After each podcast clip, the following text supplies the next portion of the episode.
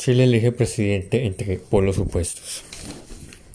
Los chilenos elegirán presidente este domingo en medio de una agitada cierre de campaña de los candidatos de ultraderecha José Antonio Cast y el extremo y el de extrema izquierda Gabriel Boric.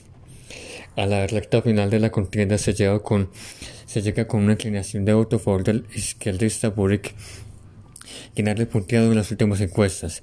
Uno de los hechos previos a la elección fue la muerte de Lucia Iriart, expareja del dictador Augusto Pinochet.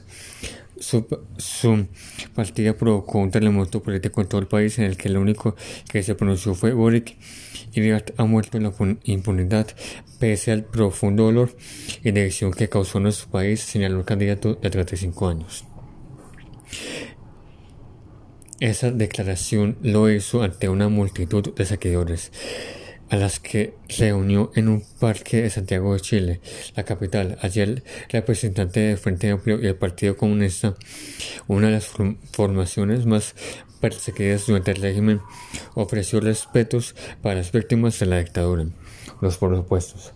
Las ideas políticas se tienen como considero la defensa de los valores de la derecha tradicional chilena, patria, familia y orden. A eso se le suma que durante varias declaraciones el candidato ha resaltado que el neoliberalismo instalado durante la dictadura militar de los años 1973 a 1990 sumaba una transición bajo el sistema actual es el único modelo capaz de crear riqueza.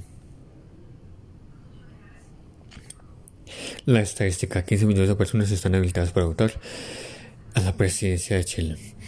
En el lado opuesto está Boric, líder de gran parte del movimiento estudiantil, que busca desmantelar el modelo, el modelo liberal que tanto aprecia su principal contrincante.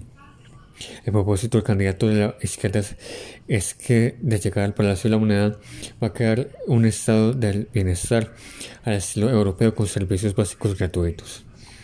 Entre esas diferentes propuestas políticas tendrá que escoger mañana los 15 millones de chilenos habilitados para votar. Quien resulte ganador sustituirá al presidente Sebastián Piñera, quien le dejará varios retos al nuevo mandatario. Entre ellos hay tres a destacar. Encaminar a Chile en medio de las heridas que le dejó el estallido social, conciliar con un parlamento fragmentado y organizar la reacción de una nueva constitución que está en marcha. Entre los candidatos, Gabriel Boric, izquierda, con Antonio Cas derecha, está la carrera a la presidencia de Chile.